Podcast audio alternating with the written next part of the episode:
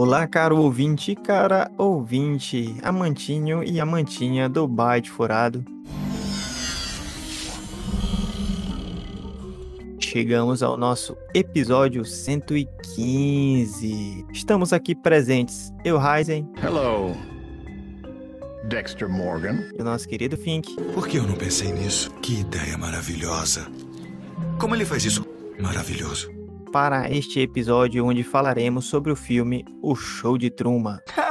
Bom dia! Ah, e se não nos vimos mais, boa tarde e boa noite. Um filme de 1998. Então, caro ouvinte, se você ainda não assistiu esse filme, pelo amor de Deus, vá lá, assista e depois você volte aqui porque a gente vai mandar spoiler aqui. Não tem negócio de parte sem spoiler hoje não. O filme é antigo, é um filme ótimo, um filme bom. Então você vá lá, assista e volte aqui para nos ouvir.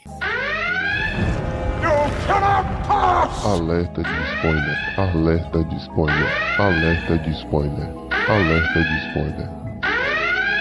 Lembrando que você pode ajudar o Byte Furado curtindo lá nossas postagens no Facebook, no Instagram, no Twitter, sei lá, em todas essas redes sociais aí que nós estivermos presentes. Mas também pode nos ajudar com dois reaisinhos, cinco ou dez, a sua escolha lá pelo PicPay. Então pense em estar ajudando um canal de tecnologia gamer e geek para que nós possamos continuar postando aqui nossos episódios. Lembrando também que se você está ouvindo este episódio pelo agregador de podcast, nós também postamos episódios lá no YouTube, então você pode ir lá e ouvir pelo YouTube também. Para começar o show de hoje, digo, o episódio de hoje Sabe o que falta em você, rapaz? Humildade. de O Show de Truman, The Truman Show. É, quero dizer que este é um filme norte-americano de comédia dramática, como eu disse, de 1998, e foi dirigido por Peter Weir e escrito por Andrew Niccol. Então nós temos no papel principal o Jim Carrey,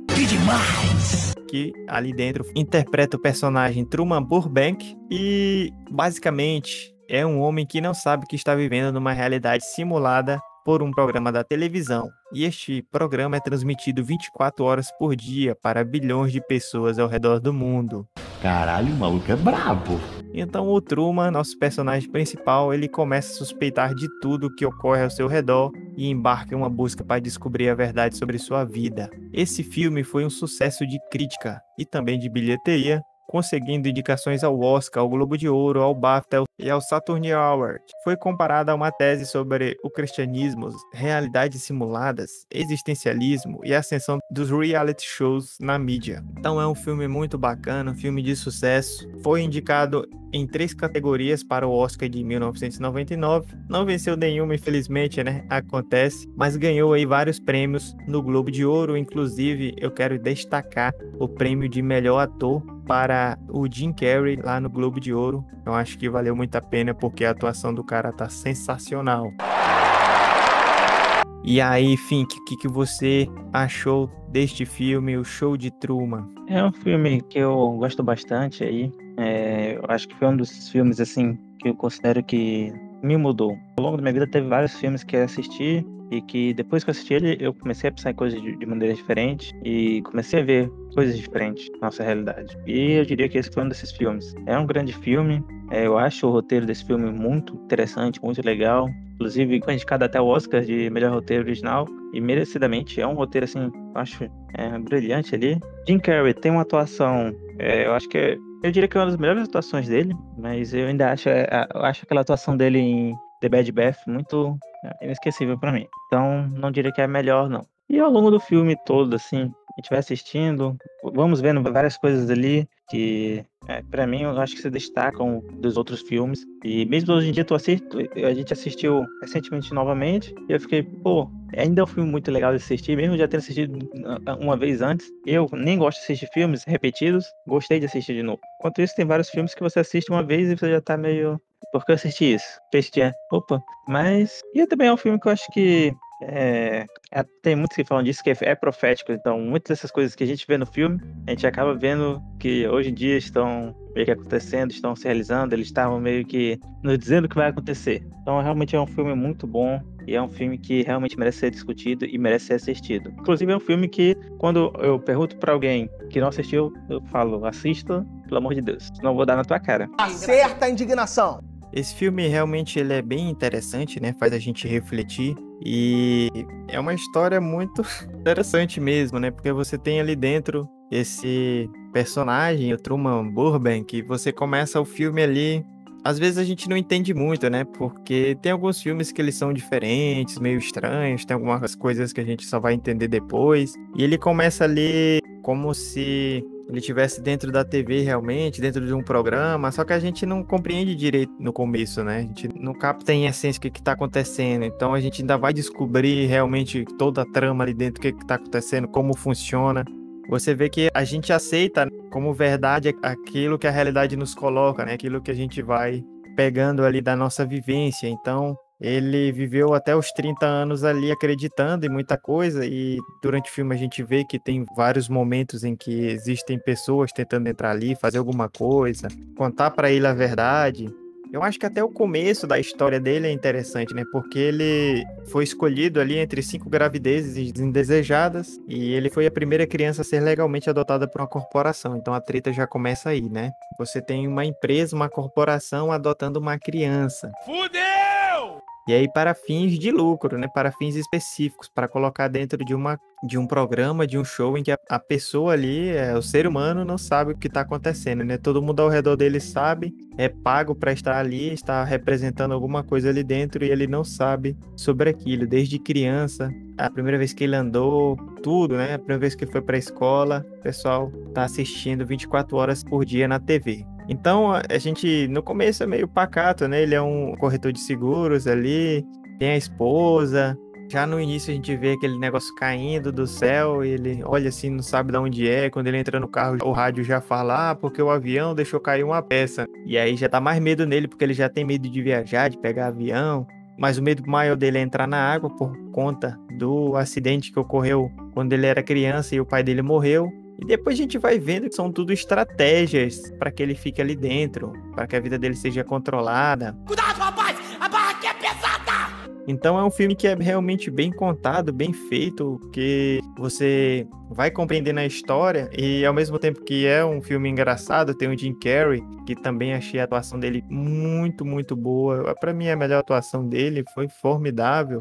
Ele consegue passar as emoções, também consegue ser engraçado. E é um filme que te emociona, faz você refletir, faz você pensar, ficar emocionado. Então, realmente muito bacana o, Jim Carrey ali no papel, as coisas que vão acontecendo. Você fica até o final querendo entender o que, que vai acontecer, como vai ser o desfecho do filme, como ele vai sair dali, o que que vai dar. Também tem as pessoas lá fora que estão assistindo, estão torcendo por ele, gostam dele. Tem a mulher que ele se apaixonou e que depois ela sumiu.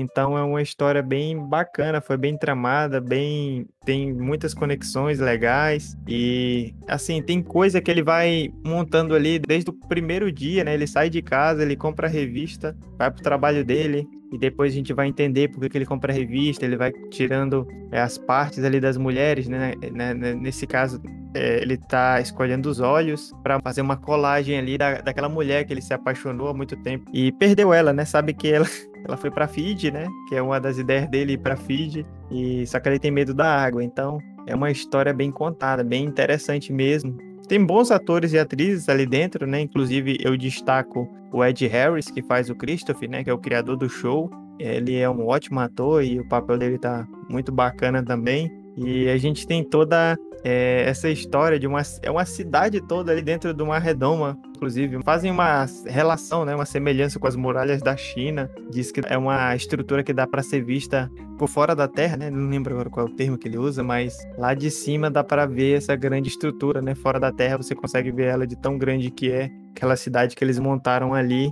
Assim, às vezes a gente fica se perguntando, né, como é que eles conseguiram manter ele tanto tempo ali, né? 30 anos sem ele perceber as coisas sem que ele sacasse alguma coisa, porque é muito complexo, né? Tinha muita coisa para fazer ali dentro, para que tudo desse certo ele não percebesse. E também a gente fica pensando na mulher dele, né? Que ela é tipo, uma, é, digamos assim, ela vende o corpo dela ali, né? Ela faz sexo com ele, fica ali com ele, poderia ter até um filho dele.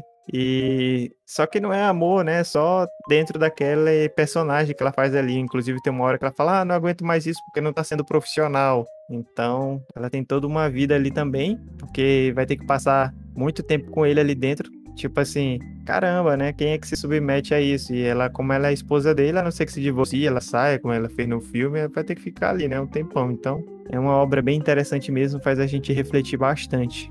É uma obra realmente interessante, como o Heisen colocou, e muito disso, de ele não descobrir, tá muito ligado a justamente algo que o próprio Christopher fala ali, e algo que o Heisen testa um pouco de a gente ficar muito pegado na nossa realidade, o que a gente vê. Então, muitas das vezes a gente vê as coisas e não questiona por que isso acontece, o que está por trás, como tudo isso acontece e acaba se mantendo ali na mesmice. A gente, inclusive, vê isso ali no, no Truman, ele acaba meio que repetindo o que ele faz todo dia. É, inclusive, tem uma frase ele diz logo no começo do filme, e isso nos mostra muito essa questão de ficar se repetindo, que ele fala, bom dia, e se não nos vermos de novo, boa tarde, boa noite. Que o que nos mostra ali, e os vizinhos até respondem pra, com ele, nos mostra ali que ele está basicamente repetindo os dias ali, toda vez repetindo, repetindo, repetindo. Isso é muito que a gente faz, acontece. A gente sem responsabilidade em que está, que a gente está presente, em que a gente está submetido, me remete muito ao mito da caverna de Platão. Então você fica com um pouco de medo de sair dali também. Você não. Você está em um lugar meio que confortável e não é tão bom e não, não parece ser uma boa ideia ir explorar novas coisas assim. E ainda por cima, eram, eram colocados obstáculos no caminho de Truman toda vez que ele tentava escapar. E isso eu acho que é a segunda metade do filme é bastante essa, essa questão de ele tentando descobrir e ele tentando sair dali e os produtores, o Christopher, ele principalmente, tenta colocar todo tipo de bloqueio em cima para não para ele não sair, para que ele não realmente descubra. É, eu acho que o mito da caverna de Platão é bem interessante mesmo de ser colocado e a frase que o Christopher usa é: Nós aceitamos a realidade do mundo no qual estamos presentes. Então, é um pouco do que a gente pode denominar de senso comum a gente vive certas realidades e a gente vai aceitando aquilo. Então tem determinadas coisas que a gente sabe que pode mudar, que podem ser diferentes, e outras a gente acha que não há solução, não há saída. Na verdade, a nossa vida é isso. A gente vive determinadas coisas e a gente acha que aquilo é, é, é tudo quanto há é toda a verdade que a gente precisa, ou toda a verdade que a gente sabe, ou é aquilo que a gente aceita. Então, quando a gente vive no capitalismo, muitas vezes a gente acha que não é possível sair do capitalismo, assim como alguém que viveu no feudalismo achava que não era possível sair do feudalismo, ou então alguém que vivia no tempo da escravidão e achava que é, aquilo ali era certo. Então, algumas coisas a gente vai aceitando, né? A gente vai vendo como algo correto, principalmente quando é, as outras pessoas, as outras situações, elas corroboram, elas fazem a gente pensar que realmente aquilo ali é o correto, é o certo, é o, a verdade. E isso é um pouco complexo, eu vivi isso muito na pele, porque eu vivia numa cidade do interior e, de, e, não tinha tanto acesso às informações, não acessava tanto a internet. Inclusive, quando eu passei na universidade, foi um tempo que eu já estava começando a acessar mais a internet, a ter mais essa possibilidade.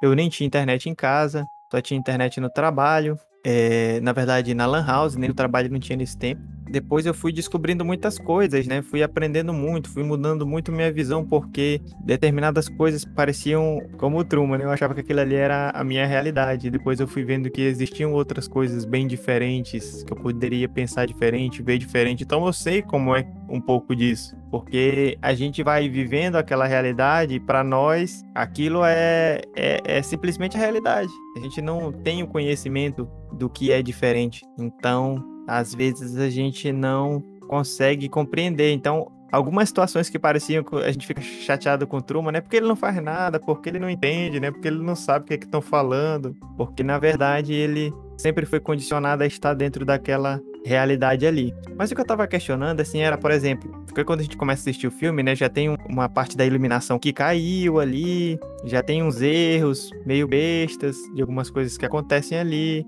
Quando ele tá mais interessado em descobrir as coisas, ele vai lá no elevador e vê que não é um elevador, é uma, uma sala, o pessoal tá descansando lá. Então é isso que eu fico pensando, né? 30 anos e só a partir daquele momento que eles começaram a errar, começou a dar errado as coisas. Nos anos anteriores não teve nada que, que fez assim ele desconfiar mais severamente. Na verdade, até algumas pessoas, né, dizendo que era mentira. A mulher que ele é apaixonado, a Silvia, ela inclusive fala, né, você é só mentira, isso é pra TV e tal, e será que é, passou um bom tempo ele não ficou com a pulguinha atrás da orelha ali, né? Ficou pensando sobre isso, então isso que eu questionei um pouco, mas é interessante é, essa proposta do filme porque faz a gente pensar na nossa realidade no que a gente aceita como certo. Então tem uma série de questionamentos dentro desse filme, né? Sobre a mídia, depois a gente pode pensar nos reality shows, né? Tipo Big Brother, que a gente gosta de ficar assistindo ali o que as pessoas estão fazendo ali dentro da casa, do Big Brother. E olha que aquelas pessoas, elas sabem, né? Que estão sendo filmadas estão ali num ambiente controlado, né? No caso do Truman, ele nem sabia. Mas assim, às vezes também a pessoa tá ali dentro, né? Passa um tempo, ela acaba esquecendo que tá sendo filmada, né? Acaba fazendo algumas coisas no automático. Falando em Big Brother, coincidentemente, Big Brother Brasil saiu um ano depois que foi lançado o show de Truman. Coincidentemente. Ah, agora eu entendi! Agora eu saquei! Agora todas as peças se encaixaram! Mas eu acho que isso é realmente talvez o ponto mais forte ali do filme. E acho que dá pra.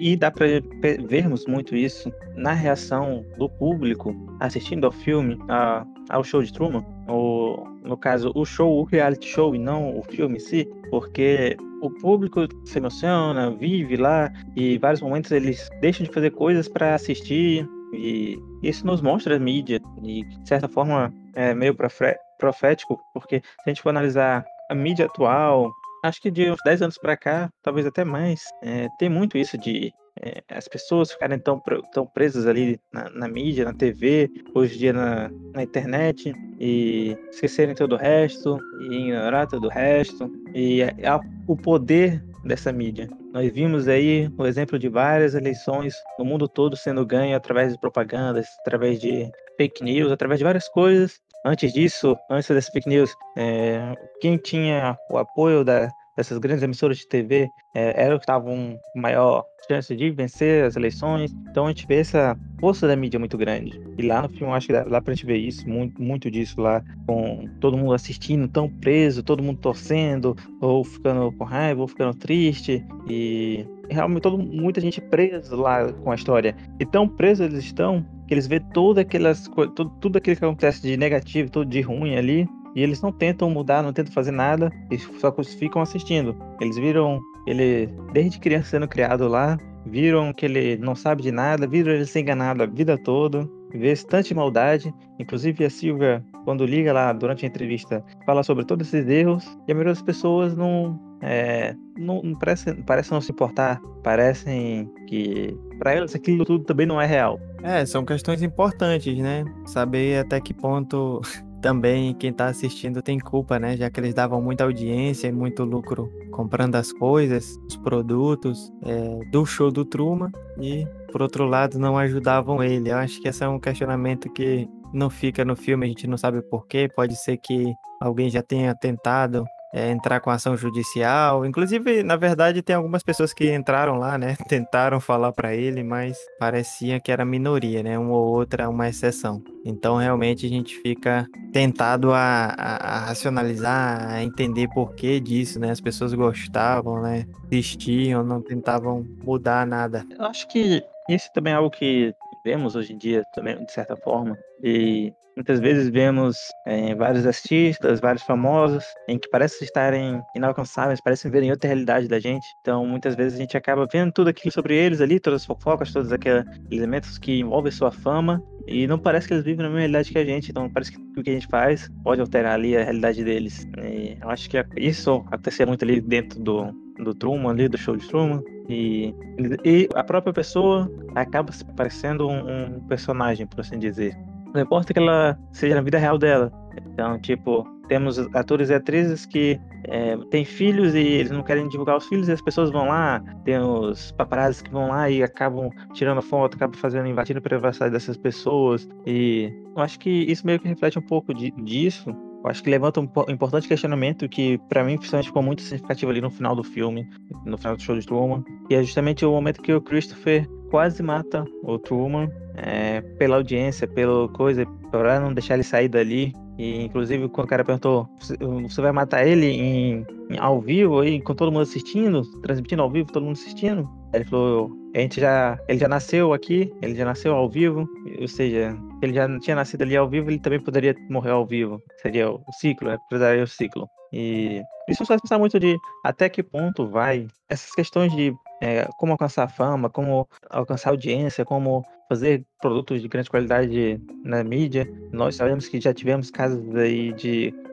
fazer alguns filmes, fazer algumas coisas bárbaras. Nós temos até o caso do que não é um caso bárbaro, mas é um, é um caso que a gente fica pensando, será que vale a pena do Tom Cruise quebrando a perna fazendo uma gravação? Então, não só ele, tem vários casos de pessoas se machucando enquanto fazem essas gravações. E até onde vale realmente, até, até que ponto a gente pode ir para fazer, fazer tudo isso, né? Fazer todos esses elementos, todo esse entretenimento. Será que chegará um, será que chegará um dia que pessoas, inclusive, mataram outras ao vivo para ter essa, ganhar essa fama, ganhar esse, produzir esse entretenimento de qualidade? Isso já foi no passado, né? O miserável é um gênio! Pode, pode voltar, pode voltar. Tem alguns, tem alguns filmes, eu não lembro agora, mas se é Corrida Mortal, alguma coisa assim, que é do Jason Statham que ele, os presídios foram privatizados e aí eles é, colocam os presidiários para correr umas corridas mortais ali, televisionam tudo aquilo. Então o pessoal ganha uma grana para que os presidiários se matem ali dentro. Hoje no Brasil o pessoal bolsonarista dizer que era bom, né? Porque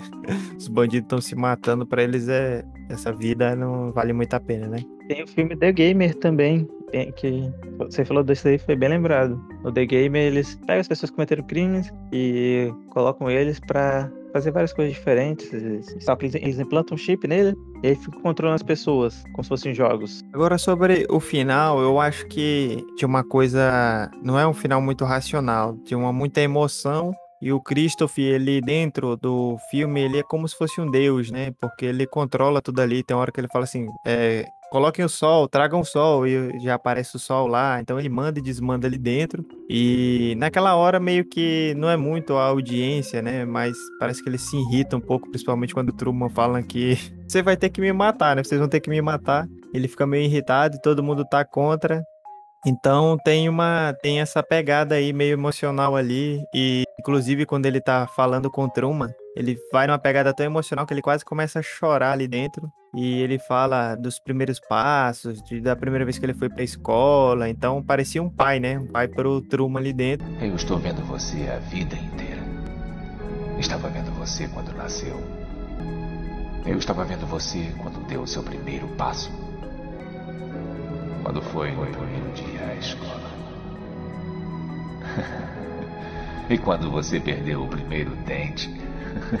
Só que depois ele tem meio que é, abandona a emoção, assim, e já vai para um. Tem essa mescla, né? Meio que uma parte de emoção, de. E assim, né? Cara ficou ali a vida dele toda também, 30 anos ali acompanhando o Truman dentro do show é, quanta coisa ele não deixou de fazer para poder acompanhar aquele show ali dentro. Então é, se a gente for analisar mais de perto, né, tem algumas coisas que não, não, não dariam muito certo. Será que alguém ia fazer isso? Eu acho difícil, né? Assim, tem uma coisa que eu fiquei refletindo muito, e eu mudei um pouco de opinião agora durante a discussão, mas ainda, ainda tô na dúvida. Era assim, a primeira vez que eu assisti esse filme, eu fiquei, assim, meio revoltado, né? Com os personagens ali dentro. Falei, poxa, igual o, o Truman, né? É, tipo assim, será que tudo isso era uma mentira? Tudo isso era uma mentira. O Christopher fala, é, não, você, você viveu, você é real, então... Nada era real. Você era real. Por isso todos gostavam de ver. É isso, né? Mas fica assim uma, uma ideia de que, ah, pô, então todo mundo tava ensaiando, tava fingindo ali, tava atuando, então tudo, toda a minha vida foi uma mentira, né? E a gente fica assim, poxa, mas por que, que esse pessoal fez isso, né? Fica com raiva do pessoal, principalmente do amigo dele, né? A gente fica com raiva que o pessoal fez isso com ele, todo mundo tava mentindo para ele, a vida dele foi uma mentira. E aí, da segunda vez que eu tava assistindo o filme, eu ficava pensando, mas poxa, eles são profissionais, né? Eles são contratados para fazer aquilo ali. Então, diante daquela ideia ali dentro do filme, parecia que aquilo era normal, né? Ele foi contratado, ele foi é, adotado pela empresa e tal, e tudo era normal. As pessoas assistiam e achavam tudo normal, mas questionando assim, é, essa questão das pessoas, né, que tu falaste, é, ajudarem e tal, e a única pessoa que se revoltou, que ajudou realmente, é, foi a Silvia, né? O resto, a única que realmente fez alguma coisa, tentou fazer alguma coisa, que era, era uma personagem ali dentro e tentou fazer alguma coisa, foi a Silvia. Parece que os outros invadiram, né? Que tem um que aparece uma hora ou outra, tenta fazer alguma coisa, mas foi por invasão. E a pessoa que estava ali dentro, que queria realmente fazer alguma coisa, era a Silvia. Então todas aquelas outras pessoas, inclusive o melhor amigo dele, que disse que estava com ele desde os sete anos de idade, foi um dos mais que dá mais revolta porque ele realmente é, estava não ajuda em momento nenhum o Truman, pelo contrário, faz é não ajudar, faz é ir atrás, procurar caçar. Então, essas pessoas elas viveram com ele ali tanto tempo e mesmo assim é, ficavam dominadas por esse, essa ideia do, do, não sei se era do profissionalismo, de ganhar o seu dinheiro, viver sua vida, mas parece que é, nesse sentido, sim, a vida dele era uma mentira, porque você viver, você ser melhor amigo de uma pessoa por tanto tempo e você não ter a vontade de falar a verdade para ela, de possibilitar que aquela pessoa realmente possa se libertar, deixe de ser um, um boneco ali sendo controlado pela empresa, né? Então é muito complexo mesmo. E vou ter até raiva dos, dos atores, das atrizes que é, compactuavam com tudo isso, né? Então, caro ouvinte, caro ouvinte, este relato aí meu e do Fink são algumas das coisas que a gente pensou a partir da reflexão sobre esse filme. É um filme muito interessante, muito bacana, que nós recomendamos que você assista, né? O Fink até falou que vai bater em quem não assistir. então, antes de finalizar o nosso episódio, eu acho que a gente tem que dar as notas, né, Fink? Eu vou dar a nota para esse filme Vou dar nota 10 para esse filme. E você, Fim, qual é a sua nota? Eu realmente gosto bastante desse filme. E como eu disse, é um filme que para mim mudou a maneira como eu pensava, maneira, mudou a maneira como eu via a mídia, mudou a maneira como eu via o mundo, a maneira como eu refletia sobre as coisas, porque a partir de então tudo tinha que saber um, ter um porquê ali por trás. E é, é um filme tão profundo que anos depois, em 2008, eles encontraram pacientes que sofriam esquizofrenia e que elas acreditavam que viam no reality show. Esses casos passaram a ser conhecidos como a síndrome de a, a desilusão do show de Truman, em homenagem ao filme, e acho que nos mostra muito disso, porque se você parar para pensar, muitas vezes você acaba pensando que realmente está, pode estar sendo, tudo ao seu redor pode estar sendo gravado. Então é um dos grandes filmes assim para mim e vou dar nota 9 para ele. Então, caro ouvinte, cara, ouvinte, temos aí uma média de 9,5. Eu acho que é a média mais alta até agora. Espero que vocês tenham curtido o nosso episódio. Somos poucos, mas somos loucos. Quase isso. E esse é um filme muito bacana mesmo. Tem o Jim Carrey, né? Que é um personagem que muita gente gosta. Eu realmente, alguns filmes que ele fez antes desse e alguns filmes que ele é mais famoso, né? Eu é, vi assim muita atitude mesmo de bobalhão dele, né? Esse Ventura, até o Máscara também. E esse filme realmente ele consegue fazer uma interpretação muito bacana. Então, se você chegou até aqui e não assistiu, vá lá, assista, é muito bom, vale a pena, mesmo você já sabendo o que vai acontecer. E se você assistiu, vai lá, assiste de novo e vá lá nas nossas redes sociais, conte o que, é que você achou assistindo pela segunda ou terceira vez, porque vale a pena. E eu espero que estejam todos e todas bem, com saúde, assim como seus familiares. Tchau, tchau. Wakanda Forever. E se não nos vermos de novo, boa tarde, boa noite. Bye, bye.